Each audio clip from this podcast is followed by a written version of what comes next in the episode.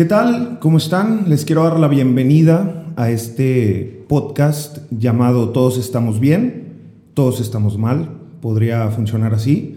Este, este es un proyecto que nació hace aproximadamente unos cuatro, cinco meses. Estábamos en tu cumpleaños, ¿te acuerdas? Fue, fue, fue en un cumpleaños eh, de la persona que me acompaña aquí ahorita, que se llama Alex, a quien les voy a presentar. Este, estábamos por ahí, salió en pláticas y pues nació este proyecto, al cual lo acabamos de bautizar apenas hace, ¿qué? ¿Una semana? Una semana. Una semana. Pero así es, eh, mi nombre es Alejandro Garza, para la gente que no me conoce, este, pues vamos a empezar este proyecto que lleva por nombre Todos estamos bien, debido a que es un proyecto, básicamente lleva este nombre porque la idea es compartir nuestras opiniones y la premisa de esto es que eh, pues todas son válidas, ¿no? Todas este, las vamos a escuchar. ¿Qué onda, Alex? ¿Cómo estás? Estoy muy bien, muchas gracias. Está, es un proyecto bastante interesante para mi gusto. Soy Alejandra Garza, me dicen Alex en mi familia. Y como Alejandro enfrente de mí es mi familia, es mi sobrino, este, pues soy Alex Garza.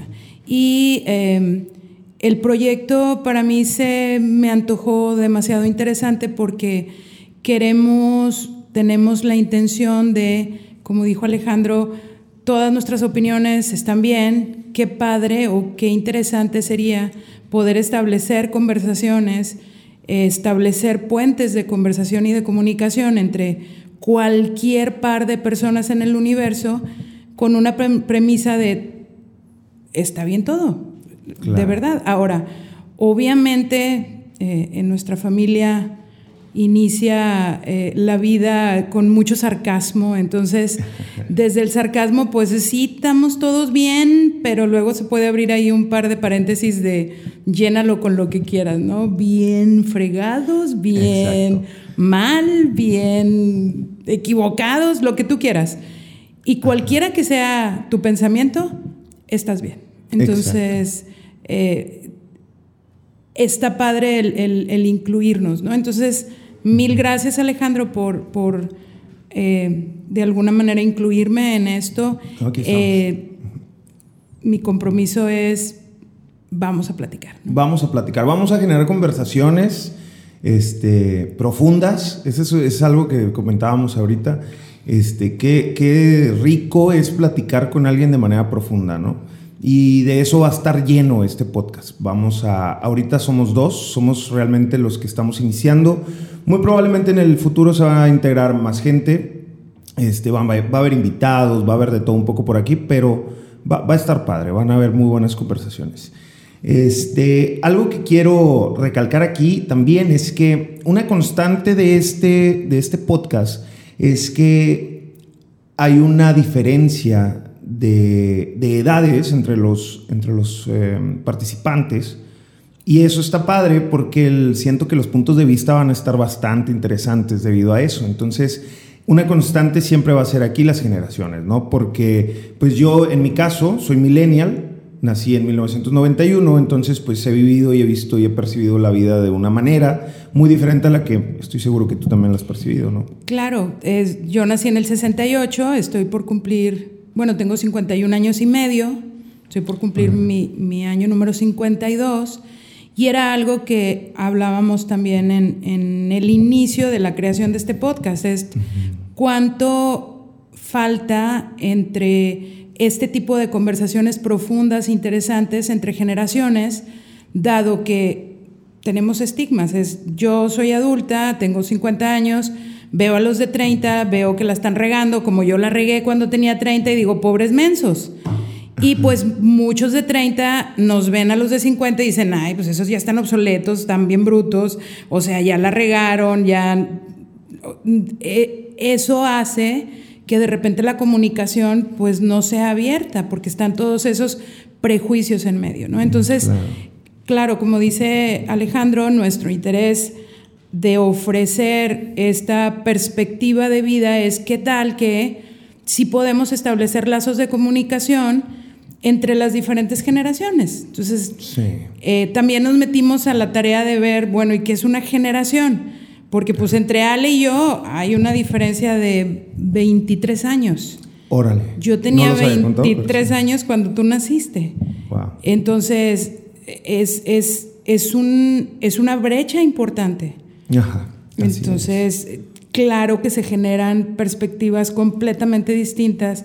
Tan sencillo que yo estudié ingeniero en sistemas electrónicos, yo soy ingeniera en sistemas electrónicos, y cuando yo decidí estudiar eso era el futuro. Ya. Ajá. Ya llegamos al futuro. Sí, o sí, sea, sí, yo total. tengo de graduada, cuando tú naciste yo tenía dos años de graduada Ajá. y yo ya estaba en la carrera del futuro, ¿no?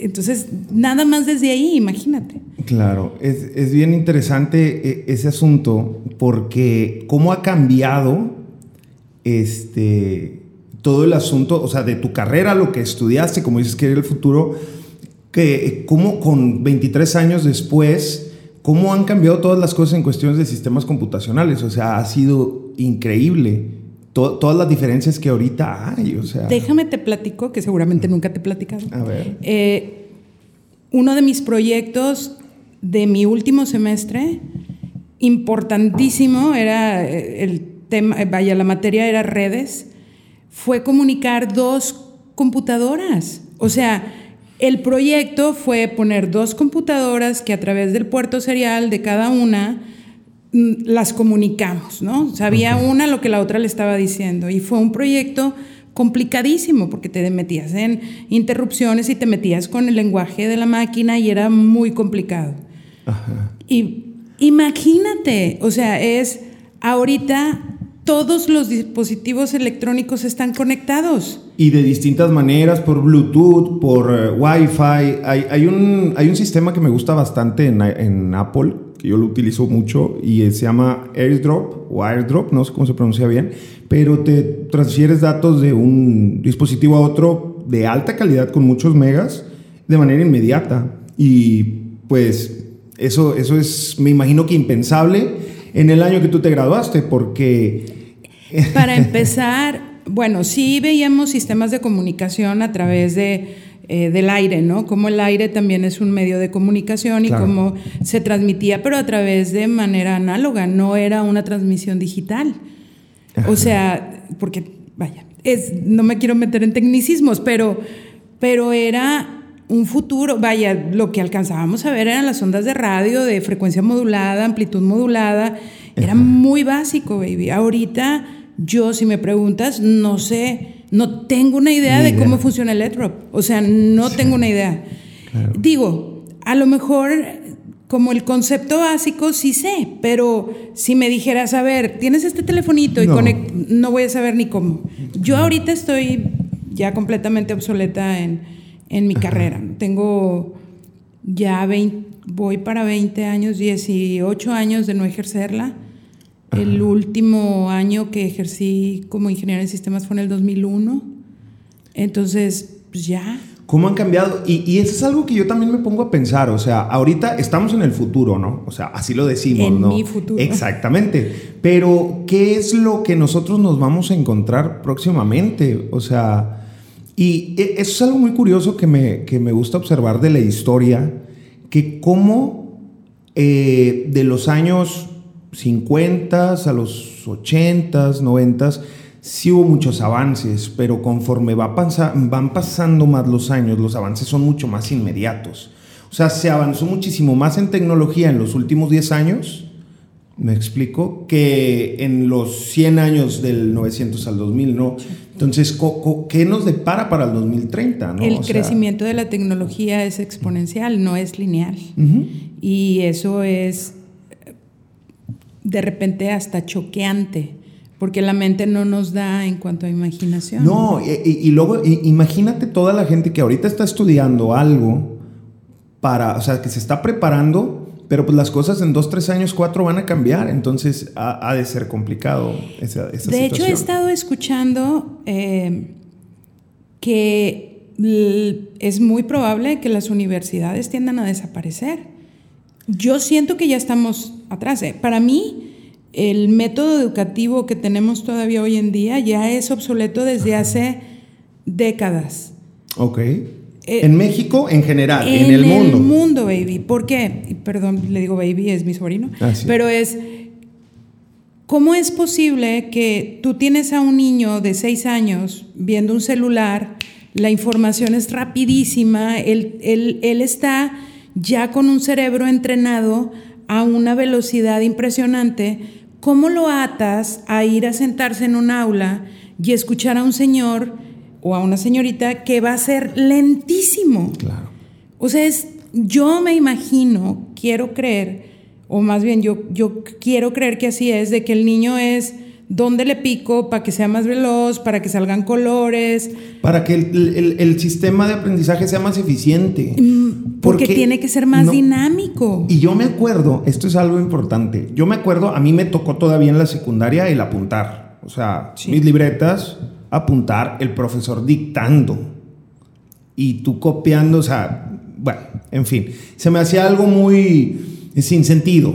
Entonces, cuando empiezan a salir ya los smartphones, eh, cuando yo estaba en la prepa, em- ya todo el mundo traía una cámara en el celular, ¿no? Entonces, el profesor todavía se ponían a apuntar en el, en el pizarrón. Y me acuerdo que todos poquito a poquito empezamos en esa transformación, en ese brinco de ya no apuntabas porque al final le tomabas foto al pizarrón. Y ya. En los profesores se empezaban a molestar. Era, es que, ¿por qué estás haciendo eso? O sea, ¿por qué no apuntaste? Y yo, güey, porque pues la información igual la voy a tener. O sea, si, la necesi- si necesito recurrir a ella, voy a abrir la, la foto y se acabó. ¿Cuál es tu afán de ponerme a escribir? O sea, como para qué perder ese tiempo.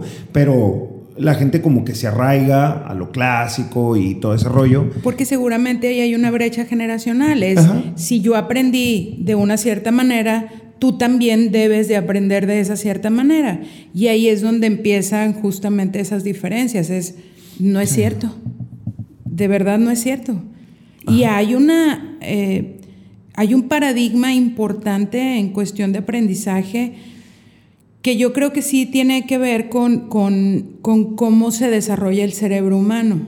O sea, el cerebro humano, hasta donde yo lo he estudiado, que es muy poquito, tampoco soy experta, deja de desarrollarse hasta los 12 años. O sea, realmente lo que aprendemos desde que nacemos hasta los 12 años es como pericos. O sea, de verdad a un niño deberías de enseñarle a leer hasta después de los 12 o 13 años, porque su cerebro ya está completamente desarrollado, ya entiende, ya discierne. Ya, por ejemplo, un niño de 8 años no entiende de, de- del sarcasmo. Todo lo toma literal.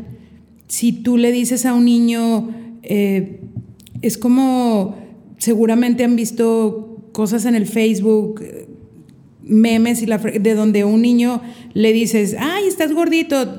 Mi papá tenía mucho esa broma. Ay, está gordita mi hija, la estoy guardando para el 24. O sea, ahí el Wow. niño es, sí me va a comer en el 24. No entiende que es una broma.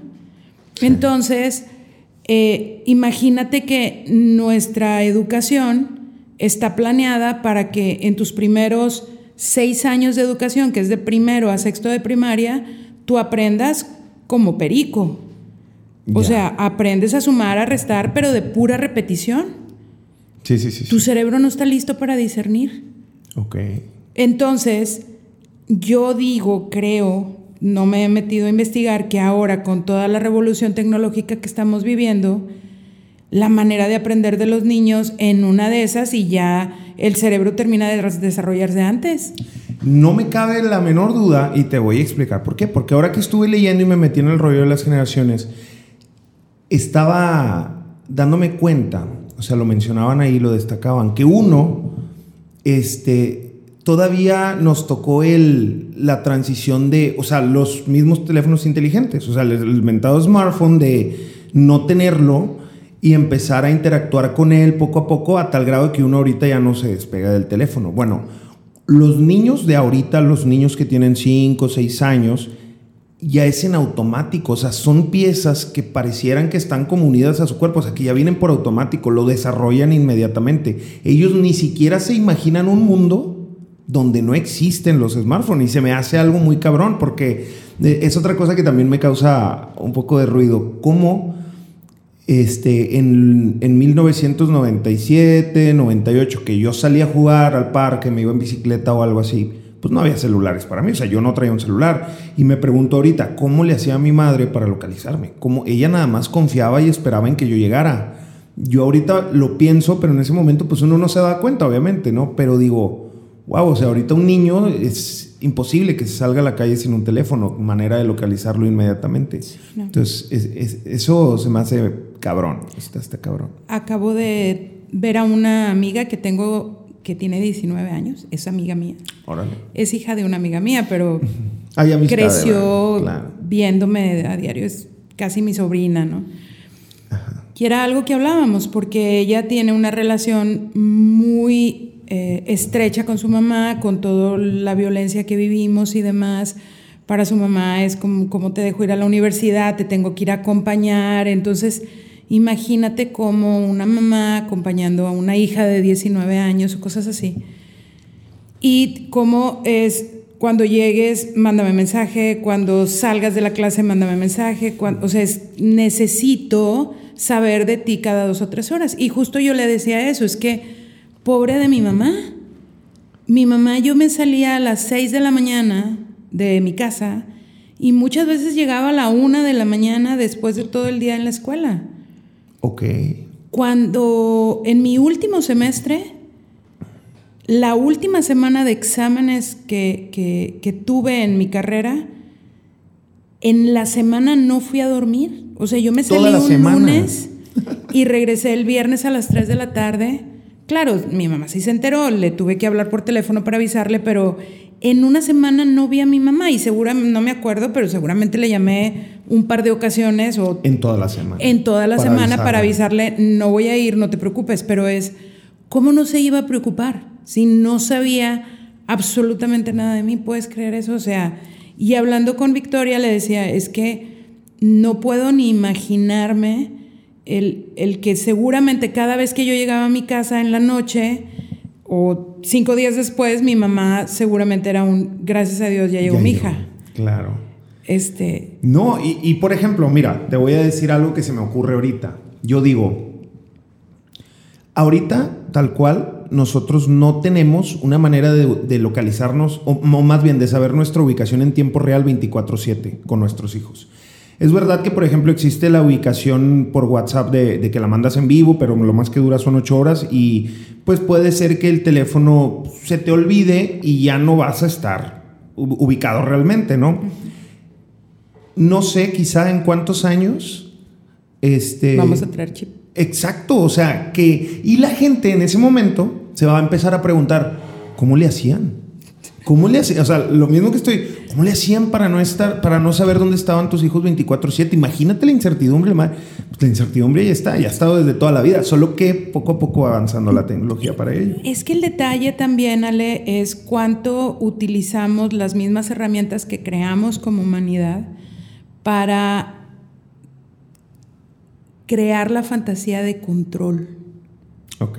¿Sí? ¿Por qué? Por una parte era pobre de mi mamá, pero por otra parte, te lo juro que lo he pensado muchísimas veces, es que bueno que mi mamá no me tenía todo el tiempo vigilada. Ajá. O sea, qué, qué horrible tener la fantasía de que tienes el control de tus hijos porque te mandan un WhatsApp de estoy con Miguelito en el cine. O sea, es ¿cómo sabes que no es cierto? Ajá. Y que se está drogando en un antro de mala muerte, o sea, no sabes. Claro. Sí, entonces, sin embargo, ah, pues el teléfono me da la fantasía de que tengo control sobre eso. Porque yo me acuerdo que con tu mamá en una ocasión, cuando tú estabas estudiando allá por Apodaca, creo que cuando estabas en el rollo de beso, no me acuerdo. Sí, sí, sí. Tú venías en el camión y tu mamá te hablaba cada 15 minutos. Y yo me acuerdo que una esas le dije, ¿para qué?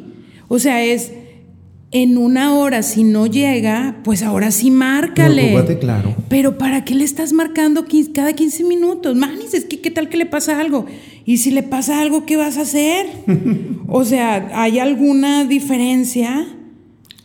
Sí, sí, sí, sí, sí, sí, cachas, claro. pero es una sensación de control. Es, nos dan sensaciones de tengo, el, tengo esto bajo control. No, no tienes ni madres, es, mentira, pero tengo la ilusión. Entonces un chip, pues voy a tener todavía más ilusión de control. Pero qué, qué complicado.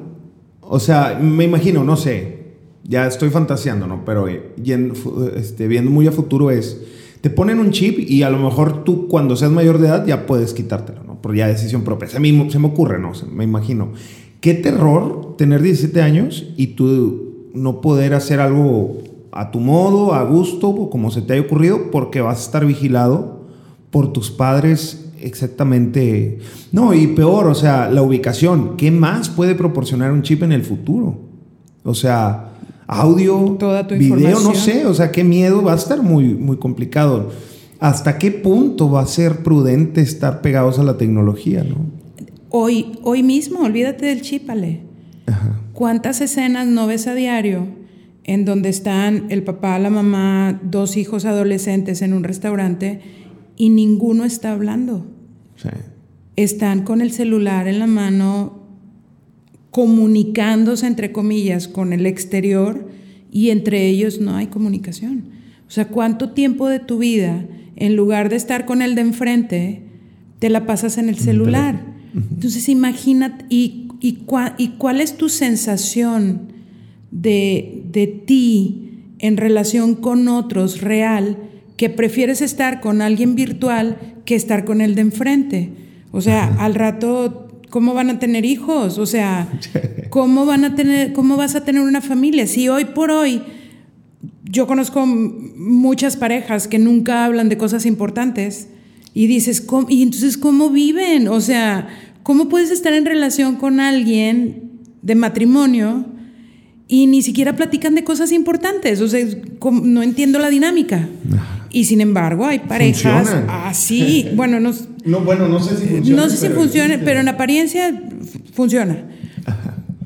Imagínate, entre más controlado te sientas como, como adolescente, menos vas a querer estar con tus papás.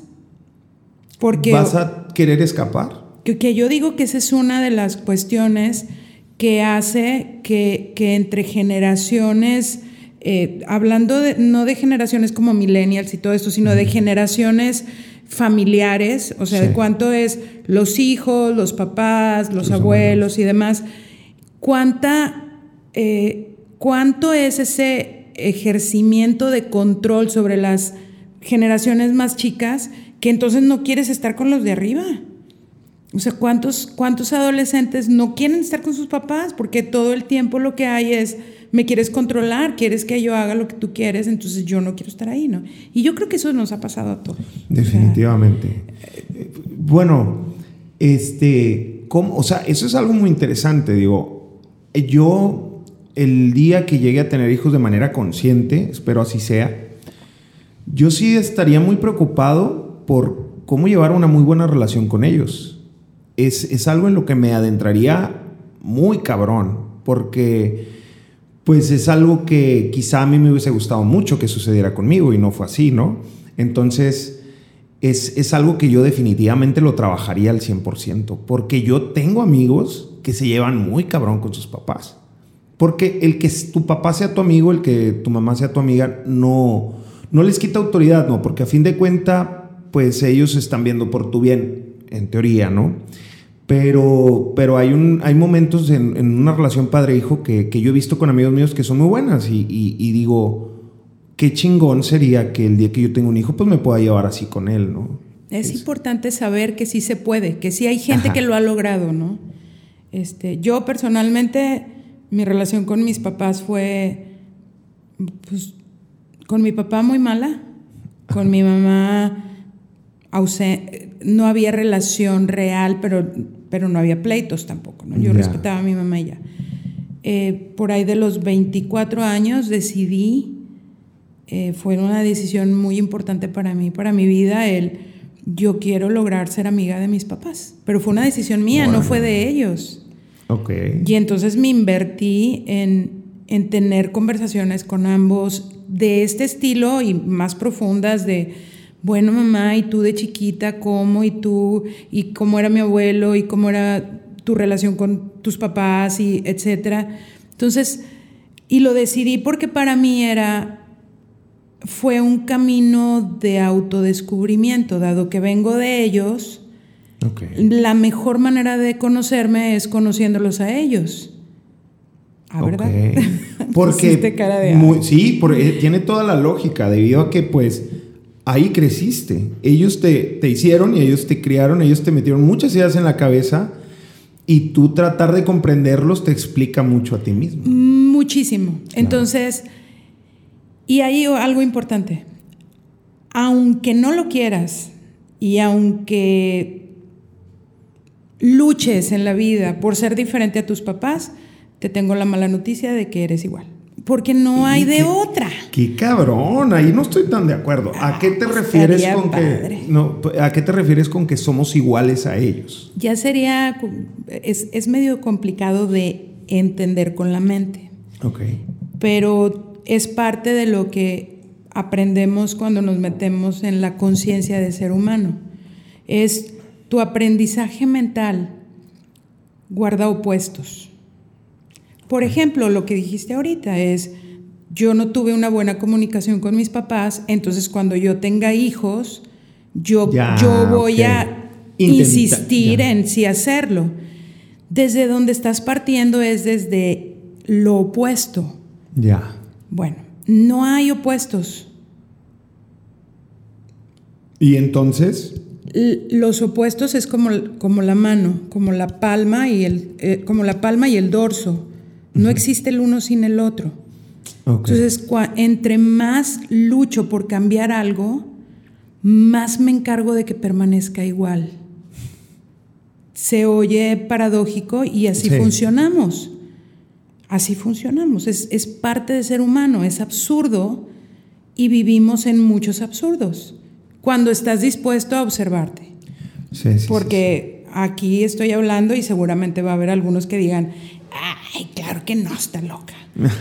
Eh, porque, por ejemplo, habrá algún, alguna persona que fue muy golpeada de chiquito, porque hay papás que la manera de educar es a través del manazo, del golpe, o de los cintarazos, o de... En fin, en fin, lo como sea. Porque es, pues yo fui bien tremendo, entonces conmigo funcionó, a mí me golpearon, pues yo voy a golpear.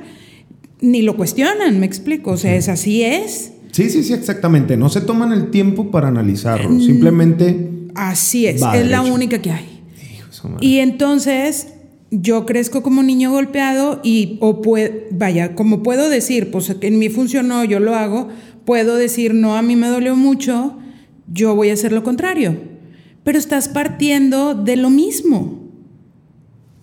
Y entonces el huerco se te va a trepar y, va a hacer contigo lo que quiera, porque hay muchos casos en donde los niños son tiranos de los papás.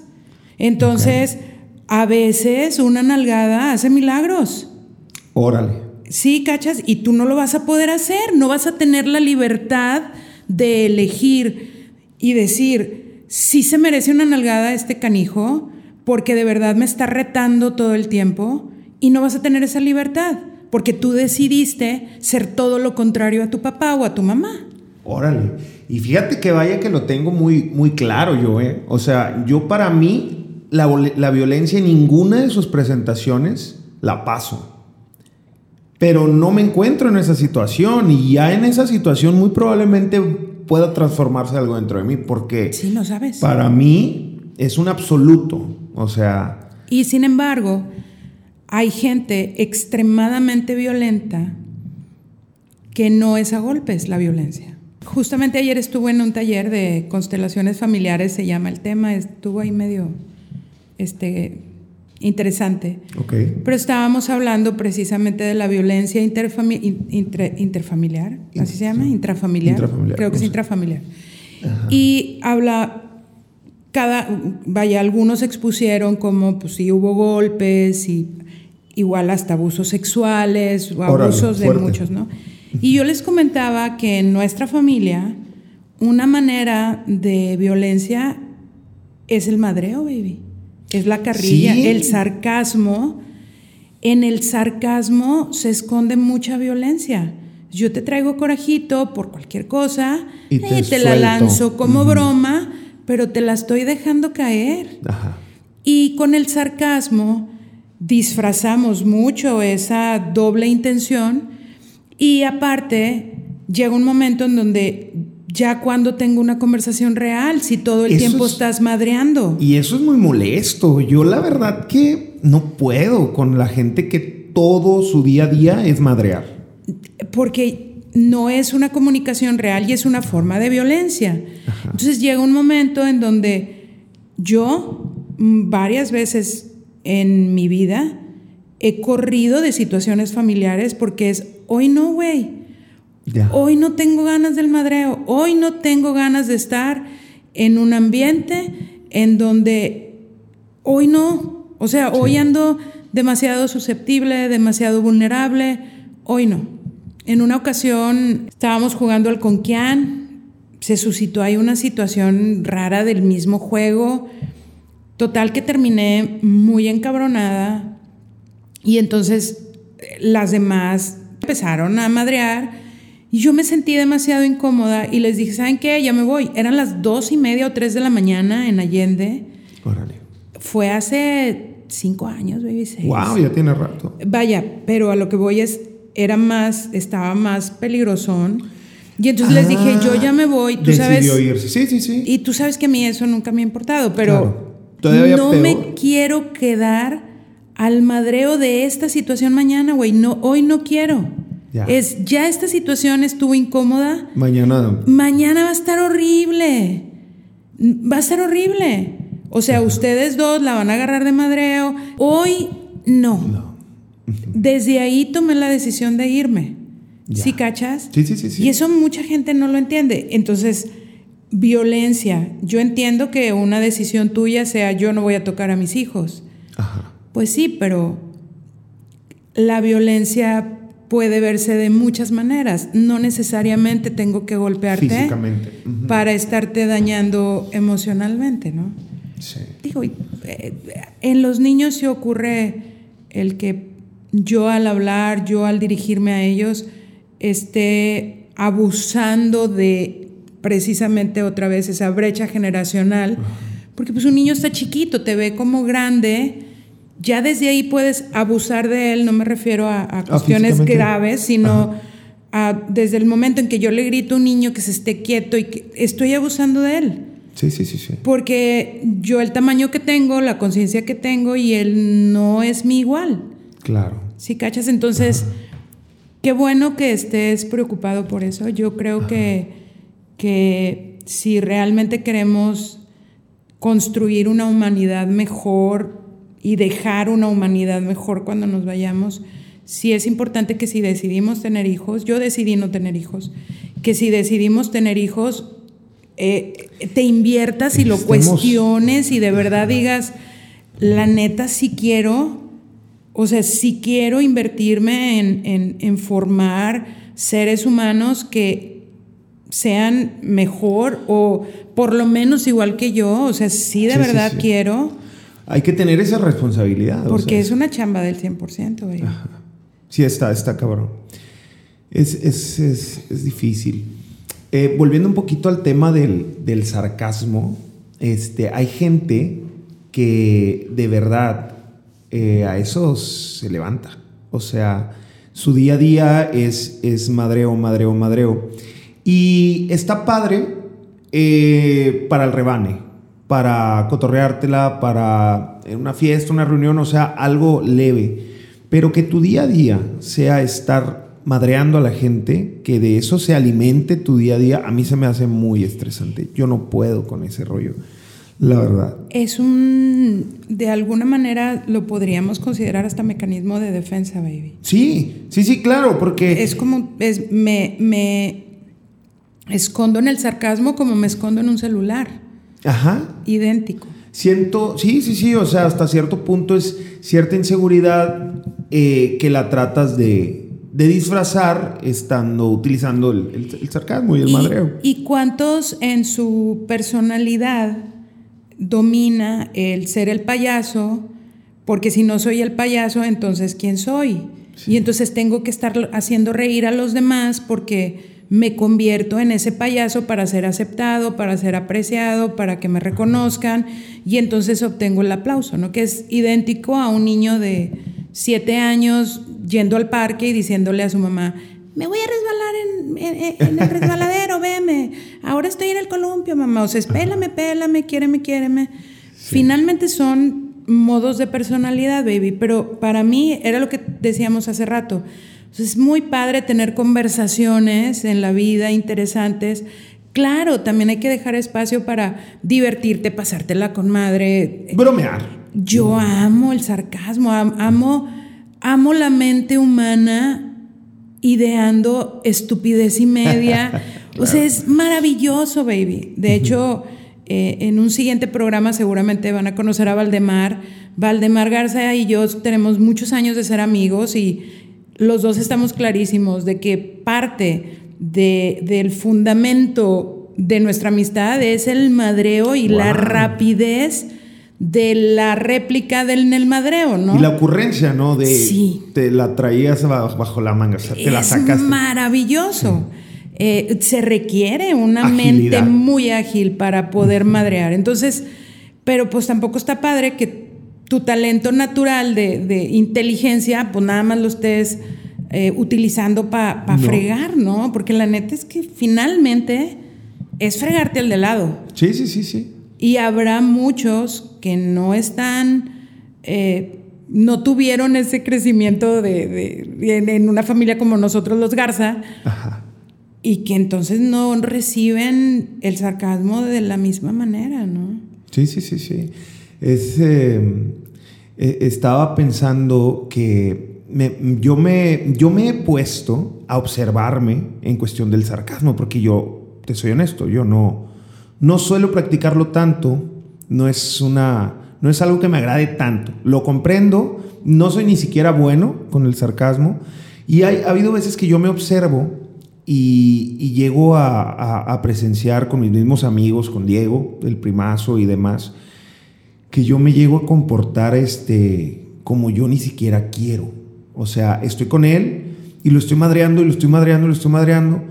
Y es algo que ni siquiera me gusta, pero es tanto, eh, eh, es tan cotidiano eso y hay veces que digo, a ver, vamos a imaginarnos un momento donde no nos estemos madreando. Y me lo empiezo a imaginar y digo, wow, qué chingón sería. O sea, en el otro podcast que tenemos, tenemos otro podcast por ahí, el 80%, 90% de, de la conversación en ese podcast es madreándose. Entonces, yo sí dije, wow, o sea, no me gusta tanto eso. Yo quiero a veces tener conversaciones padres, conversaciones donde no te estás chingando al otro.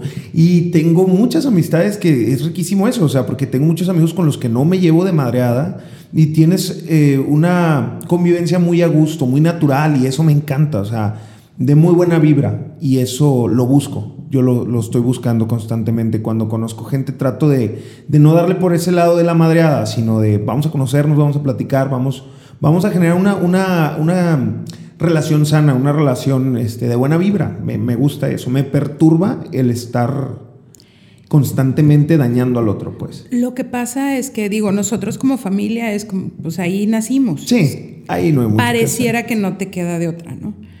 Pero sí en tus relaciones fuera de la familia, pues es importante lo que acabas de decir, el, para mí siempre ha sido importante tener diferentes tipos de amigos. Hay amigos con los que sé que no les puedo contar algo personal por cualquier cosa o un, cierto tipo de, asuntos personales, no los puedo hablar con esa persona. Sé que me va a mandar por un tubo.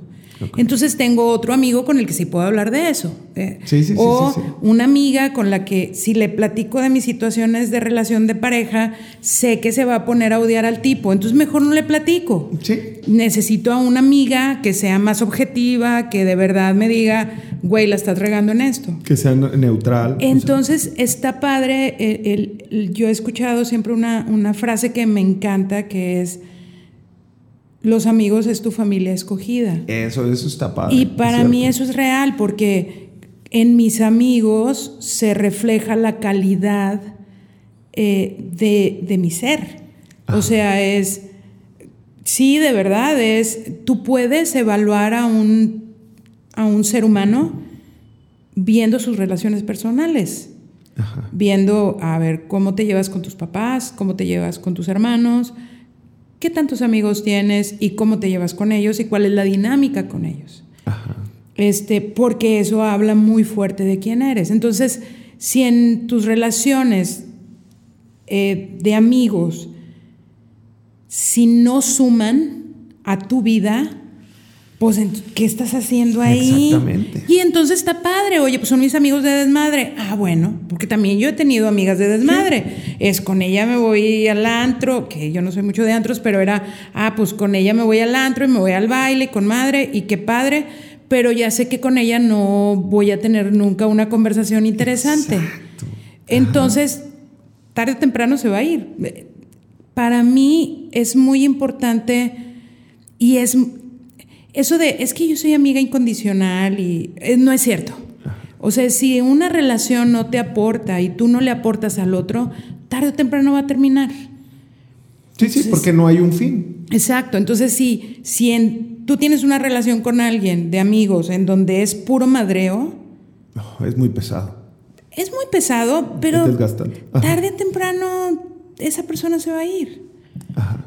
¿Sí o no? Sí, sí, sí, porque... ¿Para qué la quieres? O, no sé si ir, pero al menos uno no lo considera lo suficiente, porque pues no vas a...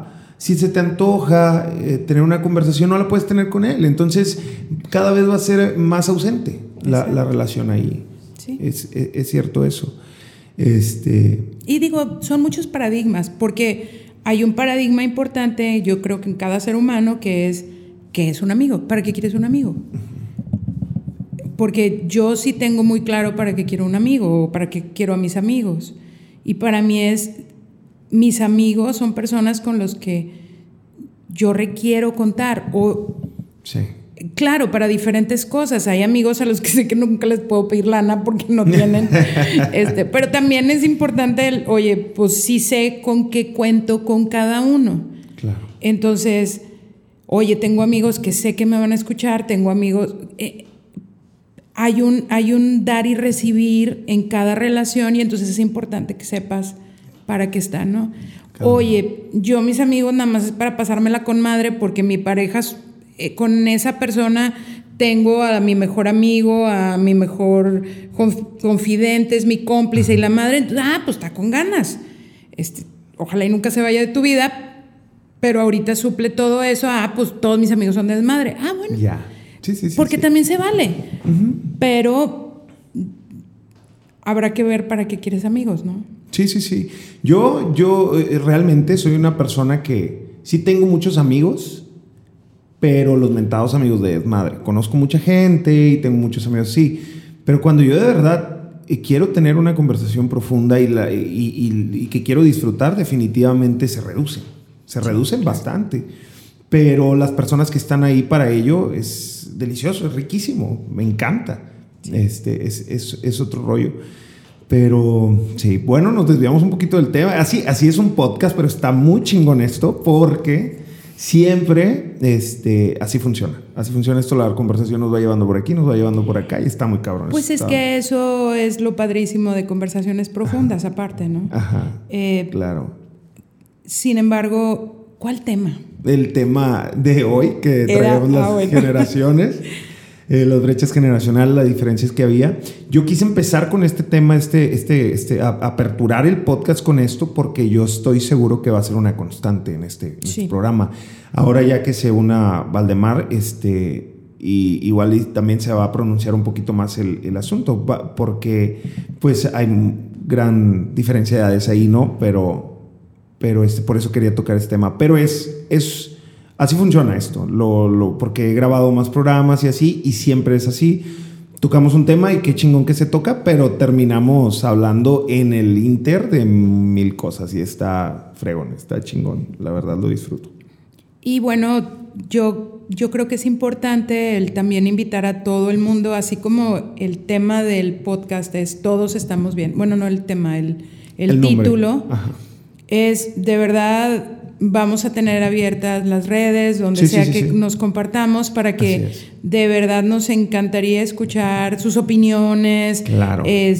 incluso hasta sugerencias de temas, porque de repente nuestro interés es que para ustedes sea tan rica la conversación como, como es para, va a ser y es para nosotros, ¿no? Así es. Este, entonces, vamos ahí está la invitación. Exacto, vamos a tener eh, yo creo que un par de redes cruciales para, para tener un buen feedback es eh, tener un Twitter. Ese inmediatamente lo vamos a compartir por aquí, porque este podcast se está llevando a cabo para ser compartido por diferentes plataformas, pero la más, la más solicitada pues es YouTube y es Spotify. Entonces, si tú nos estás escuchando en Spotify, te invito a que te eches la vuelta también al canal de YouTube este, que es el canal de Alex Garza, así lo puedes encontrar y le puedes poner ahí, todos estamos bien, vas a encontrarnos en video por si tienes dudas de cómo somos, por aquí te saludamos en YouTube. Y este, entonces por ahí nos vas a encontrar. Pero si quieres comentar algo, lo puedes hacer en los comentarios de YouTube o nos puedes poner algo en Twitter, ahí vamos a estar también pendientes. Y en Instagram, yo creo que Instagram es la red social donde ahorita está todo el mundo. La verdad es Todo el mundo de los millennials. Porque si no, esa también es una brecha generacional. yo doy por hecho algo. Y no es cierto. O sea, mi generación sigue siendo Facebook.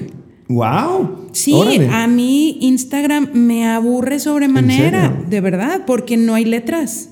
Ok. Para ustedes es mil veces más importante la imagen. Para, no, para nosotros, y aquí me atrevo a, generalizar de mi generación, pero para nosotros también es importante lo que escribe la gente. Sí. Entonces, yo veo un post de Facebook de puras letritas y yo lo leo y yo sé que ustedes le siguen para arriba. Sí, sí, sí, sí. Entonces, ah, y la verdad lo intento con Instagram, intento, te lo juro, y me aburre. Órale. Es más, yo creo que tengo con Instagram a lo mejor cuatro años y he publicado cinco fotos y han sido de mi gato. O sea, y bueno, mi gato ya partió, entonces ya ni de mi gato. Entonces, qué grueso, pero también es importante sí, recalcar y eso. Es que antes, antes era para todo era el Facebook. O sea, bueno, volvemos a lo mismo en cuestión millennials. Pero eh, se ha volcado tanto el asunto en Instagram en mi generación que ahorita ya ni siquiera nos pedimos el Facebook entre, entre personas que nacimos en los 90. Generalmente casi siempre es el, el, Instagram. Y no sé si te has fijado, pero Facebook ya está tendiendo hacia Instagram, porque ya te aparecen ahí las historias y donde la gente está publicando en su historia y no necesariamente en Facebook.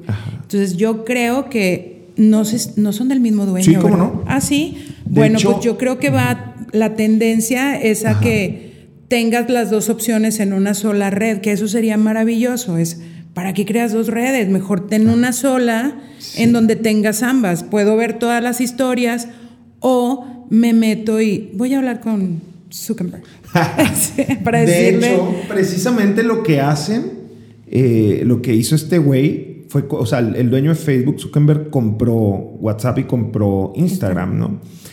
Y este, ahorita, hoy por hoy, cuando uno publica una story en Instagram, tú puedes conectar y inmediatamente se publica en Facebook, pero, pero realmente la mayoría de la gente pues las ve en Instagram. Es, es, un show, pero bueno, por ahí nos van a encontrar y por ahí vamos a estar encantados de escuchar sus sugerencias, por favor. Si quieren echar rollo pueden ir a Facebook. Sí, si quieren escribir, los esperamos en Facebook y si quieren este, pues mandar alguna foto o algo por el estilo Ahí va a depender de la generación de, de donde seas, ¿verdad? Sí, totalmente. No, y, y, la verdad es que una manera de que comparte, de que se, la manera que yo he visto que más se comparte un podcast, volvemos a lo mismo en mi generación, es con las stories de Instagram, porque tú estás escuchando un podcast en Spotify, le tomas screenshot y lo subes a tu story en Instagram, y de esa manera etiquetas al podcast y mucha gente se entera. Yo me he enterado de muchos podcasts porque una persona que admiro, que me gusta su contenido. Lo sigues. Sí, o sea, yo siguiéndolo, ellos publican una, una story con un podcast. Entonces digo, ah, bueno, esta persona me interesa, me gusta cómo piensa, me gusta el contenido que sube, está escuchando este podcast, muy seguramente me va a interesar ese podcast. Entonces he llegado a conocer podcast de esa manera. Entonces, si nos están escuchando este, por eh, Spotify, pues vayan y publiquen el, podcast en, en, Instagram para que sus amigos, sus conocidos, pues vean lo que ustedes están escuchando y muy probablemente pues les pueda dar curiosidad y nos den con nosotros, ¿no? Creo que también lo puedes publicar en Facebook. Sí, sí, sí, claro, igual en Stories. Háganlo en, todos lados, eso nos, nos serviría mucho, ya que la primera semana de la publicación, en Spotify al menos, es muy importante para un podcast.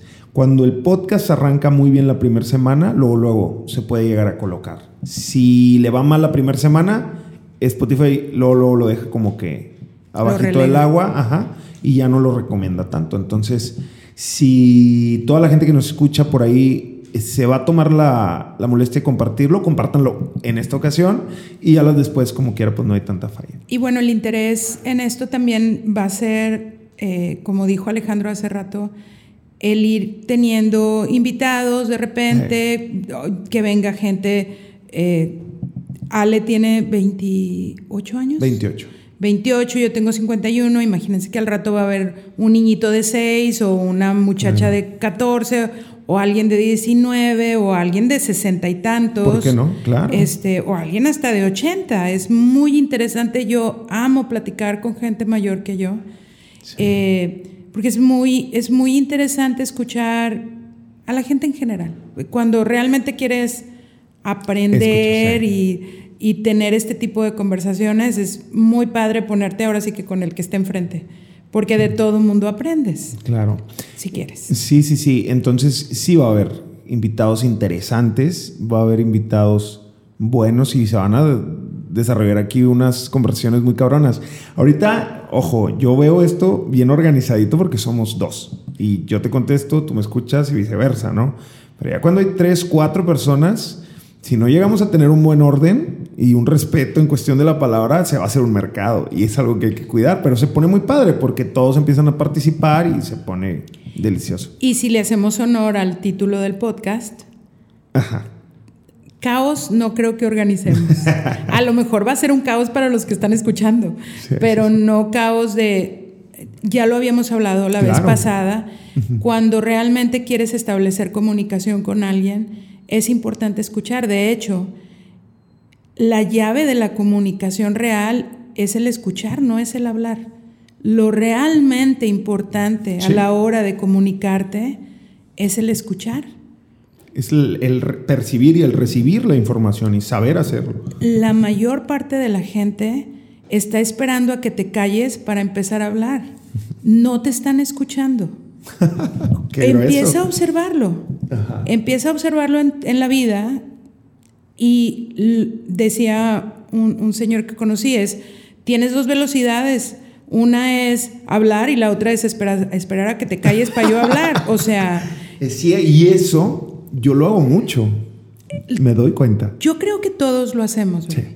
Eh, sin embargo, escuchar es un arte. Entonces, eh, yo creo que también va a ser parte de, comprometernos a no puedo interrumpirte y mientras tú estás hablando, es importante que yo esté escuchando, porque si no estoy escuchándote, o repito lo que tú estás diciendo, o contradigo completamente lo que tú estás diciendo, o cambio de tema por completo, que eso es lo que ocurre en las conversaciones normales en la vida.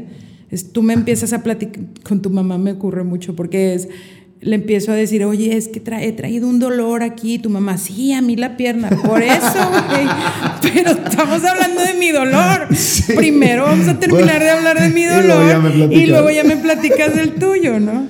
Que eso es básico también en, en cualquier relación, porque no está padre que yo te esté platicando de mi papá, por ejemplo, y mientras yo estoy platicando de mi papá, tú estás pensando en el tuyo. Sí. O sea, de verdad escuchar implica el estamos hablando de su papá. Entonces, déjame. No, y hay que, es cuestión mucho de concentrarse, porque a mí me pasa en muchas conversaciones, y más cuando la conversación, este, no es muy importante para mí la conversación, yo me voy. Divagas. Me voy y luego me da pena y vergüenza porque es, híjole, ¿qué estás diciendo? O sea, perdóname, no te escuché. Y eso es terrible, o sea, pero ahí es donde uno tiene que concentrarse y escuchar y estar atento porque hay un respeto de por medio en la comunicación, o sea. Y también depende de con quién sea, baby. porque yo sí a veces, desde, digo, en diferentes situaciones de mi vida, si es, ¿sabes qué? Es que lo que me estás contando no me importa. o sea, y hay que porque ser de verdad no me interesa. Entonces, en mi vida, yo no quiero que alguien esté dándome el avión a la hora de que yo estoy hablando. Sí. Entonces, dado que no quiero que alguien venga y me dé el avión, pues yo no te voy a dar el avión. Entonces, no me interesa lo que me estás contando. Entonces, o cuéntalo rápido, porque de verdad no te voy a escuchar. O sea, y sí me ha pasado muchas veces en mi vida con gente en donde mientras está hablando yo estoy divagando y pensando en la inmortalidad del sapo, pasa el tiempo y luego es, acuérdate que te platiqué. No, pues no me acuerdo porque no lo escuché. Estaba en otro canal. Y luego es, sí, es que yo te dije esto, esto, esto. Ah, no, pues yo llené todo eso que me estás diciendo, yo lo llené con otra historia, güey, porque...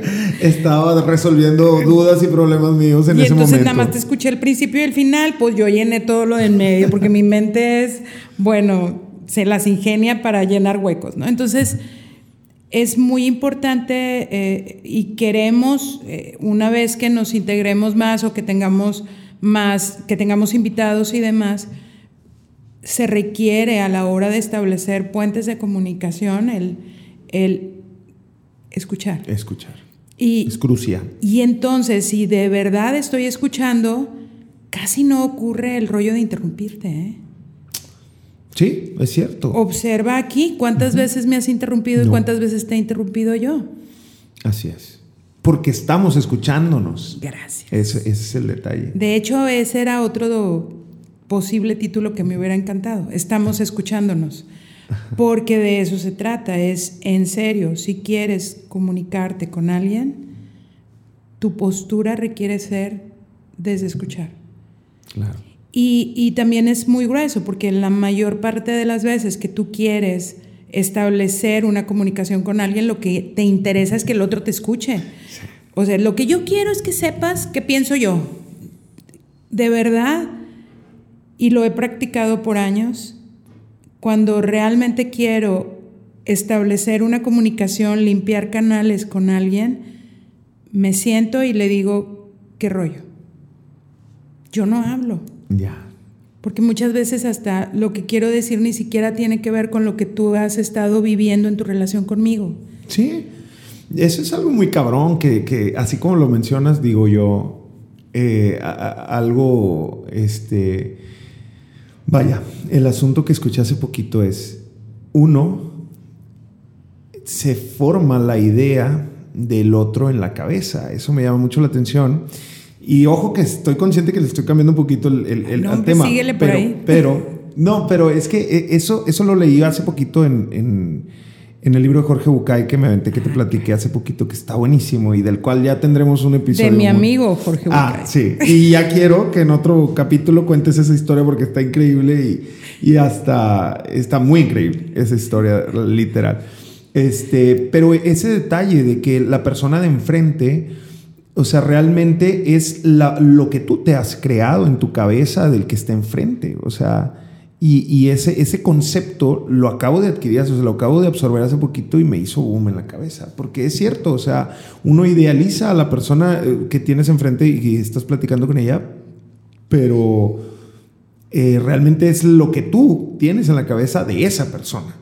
Y no solamente a las personas. Eh, en general. ¿A qué sabe una naranja? Exactamente. ¿A qué sabe una naranja? No, pues la naranja es dulce, bla, bla, bla. Y entonces cuando agarras una naranja y no está dulce, ¿qué haces con ella? La tiras. Y sigue siendo una naranja. Y entonces te, te evitas el experimentar las frutas en sus diferentes presentaciones porque la naranja debe de ser dulce. Porque la primera vez que probaste una naranja, adivina cómo la eligió tu mamá. Dulce. Okay. Ay, esta naranja está deliciosa, déjame se la doy a mi bebé. y entonces decides, así como decides cómo deben de ser los amigos, cómo de todo lo estableces desde un paradigma mental. Tuyo, exactamente. Y entonces las naranjas y tu relación con las naranjas es desde esa primer naranja. Entonces, cuando tú conoces a alguien, de entrada, tú ves a alguien y ya te haces una idea de él, aunque no quieras. Porque luego por ahí dicen, es que no juzgues, ay, no inventes. O sea, siempre estamos juzgando, aunque no querramos. La mente está echada a andar a pesar de ti, a pesar de mí, ¿no? Entonces ves a alguien y tú decides qué rollo con esa persona. Y todo es una adivinanza.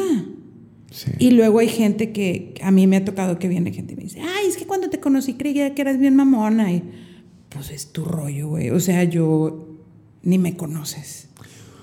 ¿Cómo trabajar en ello? ¿Cómo conocer a alguien de verdad? O sea, ¿cómo empezar a decir, ok, ya no quiero dar por hecho que lo que tengo en mi mente acerca de ti es, un, es una realidad? No, no, no, no. ¿Cómo empezar a trabajar en, de verdad conocer a una persona? definitivamente conversando, ¿no? Pero aún así uno constantemente estás alimentando eso en tu cabeza que tienes de la persona que está enfrente de ti. Yo creo que tiene que ver con asumir tus pensamientos y tus juicios del otro. Te la voy a poner bien sencilla y bien real. A ver. Mi percepción de ti, mi idea de ti ha cambiado mucho en los últimos cinco meses. Órale. Mucho. Desde cuatro meses, desde aquella vez en el San Carlos, que estuvimos platicando, que comimos ahí, luego cenamos y todo esto, que estábamos prácticamente toda la familia, en una mesa redonda. Bueno, desde ahí mi percepción de ti se alteró. Órale. ¿Cómo, cómo ir alterando mi percepción y mis juicios de otros? Primero es reconociendo que son mis juicios y que puedo estar totalmente equivocado. En una de esas sí le atino, ¿no? Pero es, güey, eso es lo que yo pienso. ¿Quién sabe quién será el otro? Yo lo que pienso es esto. Y entonces, desde el momento en que cuestiono eso, ya me abro a que me sorprendas. Claro. Que eso no es común tampoco. Porque para tus 8 o 9 años, tú ya sabes qué pedo con la vida. O sea, tú sabes que es una hormiga, sabes que es un avión, sabes que es una pared, sabes que es una casa, sabes que es el amor, sabes que es la amistad, ya sabes todo de una manera inconsciente. Entonces, el dejarte sorprender, el asombrarte, ya se convierte en algo bien poco común. Por ejemplo, tú ves a un niño de dos añitos que ve una hormiga y es, ¡ay, una hormiga! Y la sigue y la mueve. Tú ves una hormiga y ¿qué haces? La pisas.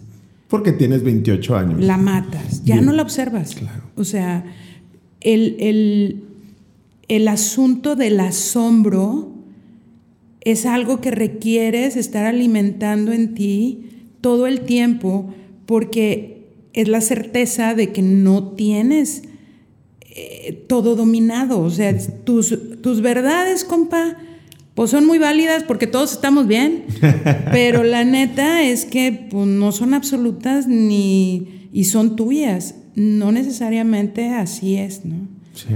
Y, honestamente, Ale, yo he tenido, el año pasado eh, tuve algunas experiencias en, relaciones cercanas a mí, en donde es, güey, yo juraba que era de una manera y resultó totalmente distinta y era tengo 20 años de conocerte, ¿cómo, cómo, cómo, es esto, no?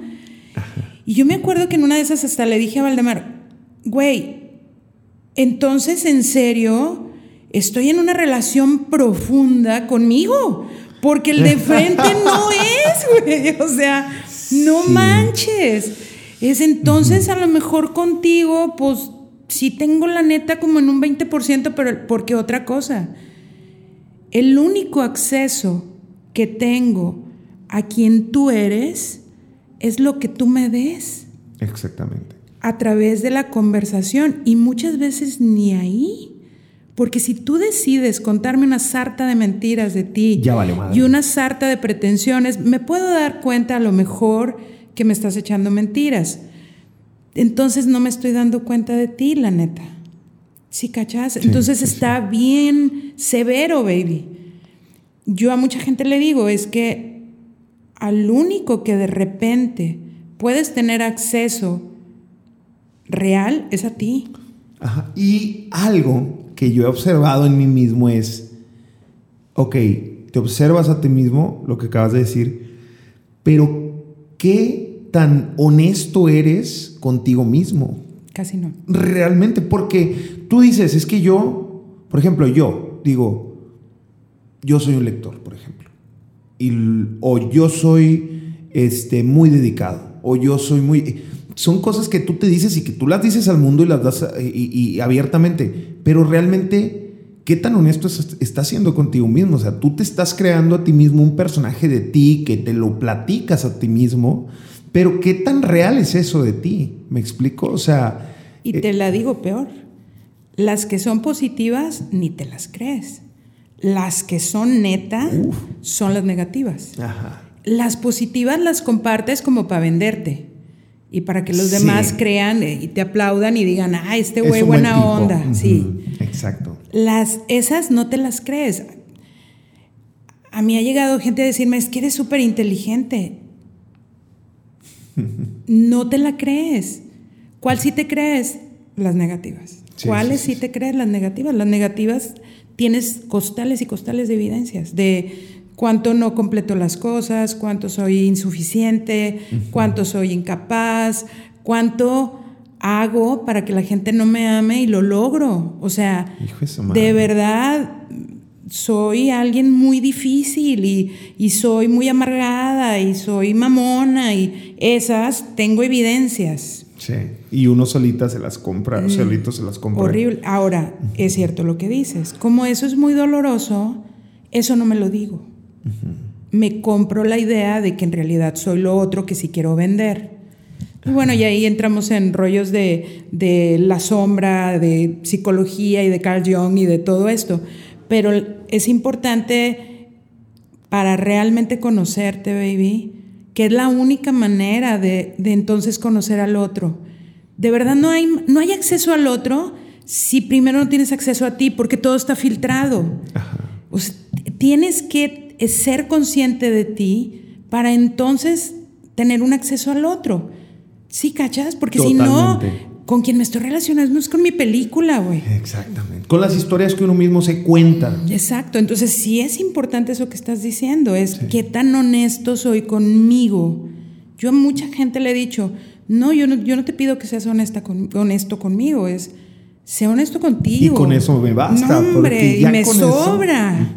O sea, sí se requiere tu autenticidad contigo, porque de otra manera, de verdad, dado que mi acceso a ti es a través de lo que tú quieras darme de ti, si tú no eres honesto contigo, me estás dando pura basura. Exactamente.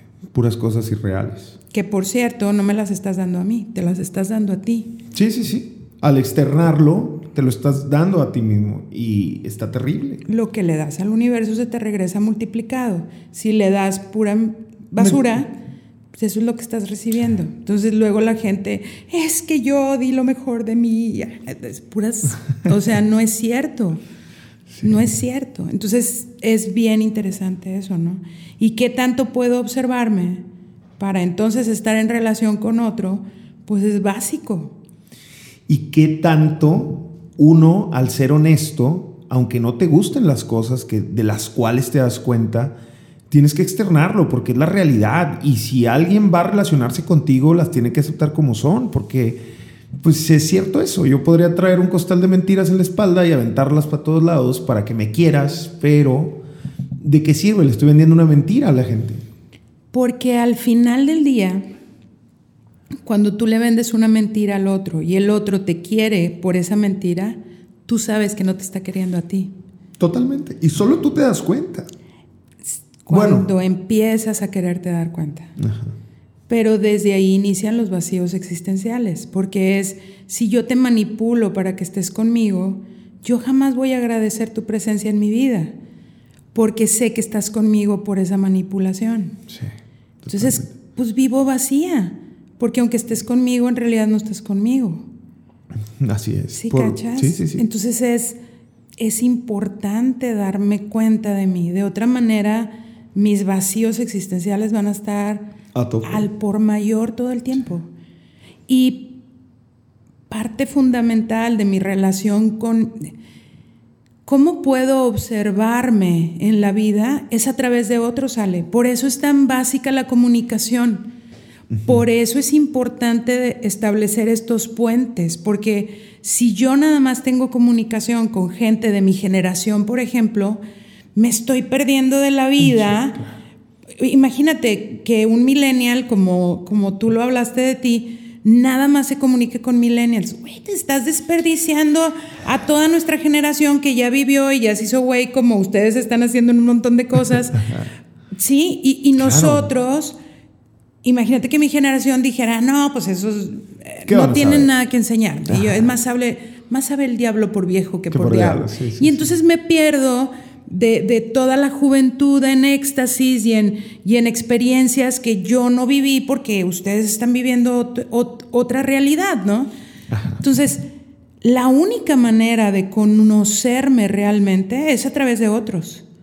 Sí. Que eso también es bien importante, porque yo puedo meterme en un, en un salón o en un cuarto yo sola y empezar a cuestionarme la existencia y las filosofías y me voy a meter a leer 48 mil libros y puedo tener todo el conocimiento del mundo en mi cabeza, mientras no salga al mundo y ponga en ejercicio ese conocimiento, es lo mismo que tener popó en la panza, güey. O sea, no, no tienes popó en la mente. no te sirve de nada. ¿Dónde se establece tu verdadera experiencia? Es en tu relación con otros. Relacionándote con otros. Entonces ahí es donde, ah, cabrón, sí es cierto. Ah, sí. Imagínate todo lo que ahorita estás leyendo de Bukai. Si no te pones en el día a día a experimentarlo, a, ponerlo en práctica, llevarlo a tu realidad. Queda en el viento. Y bien padre, porque además hasta le das consejos a otros. No, yo leí en tal libro tal, tal y tal, y lo que tú deberías, porque para eso somos buenísimos. Sí, sí. Este, yo siempre lo he dicho, o sea, es, me cuentas broncas de tu papá y entonces yo, ah, no, mira, lo que tú deberías de hacer es ir y sentarte. Y, y, luego es, ¿y tu papá? ¿Y tú cómo estás con tu papá? No, no, es que mi papá es otro pedo. Pero tú con el tuyo, claro que lo puedes resolver. Yo con el mío no. Pero tú con el tuyo sí. Y de así, de así. Claro. Es lo correcto. Hombre, tenemos hasta la lista de libros que debería de leer el otro, ¿no? Ajá. No sirve de nada el conocimiento no experimentado. Si no hay interacción. No, no sirve de nada, de verdad son papas fritas para el cerebro. Sí. Eh, está padre y, lo almacenas y está padre, porque además yo puedo tener mucho conocimiento, lo tengo alimentado, y entonces llega este, un ciudadano cualquiera, yo le comparto ese conocimiento, él sí va y lo aplica, y pues fue valioso para él. Para mí no, ¿no? Exactamente. Es como que, oye, qué padre. Me dices cómo. este, pero bueno. Muy bien, ya llevamos, nos brincamos de la hora. Este, yo creo que ya se va acercando, hay que ir apuntándole al final del podcast. Estuvo bastante bien. Este, los capítulos van a estar rondando entre la hora, pueden sin problema nos podemos arrancar hasta la hora y media, no, no le veo problema. Y la gente que, que, ponga en los comentarios qué le parecen las duraciones de los capítulos.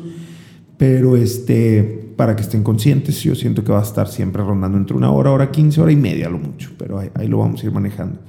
Este, pues bueno, eh, muchas gracias por escucharnos. ¿Algo que quieras agregar para este inicio de este proyecto, Alex?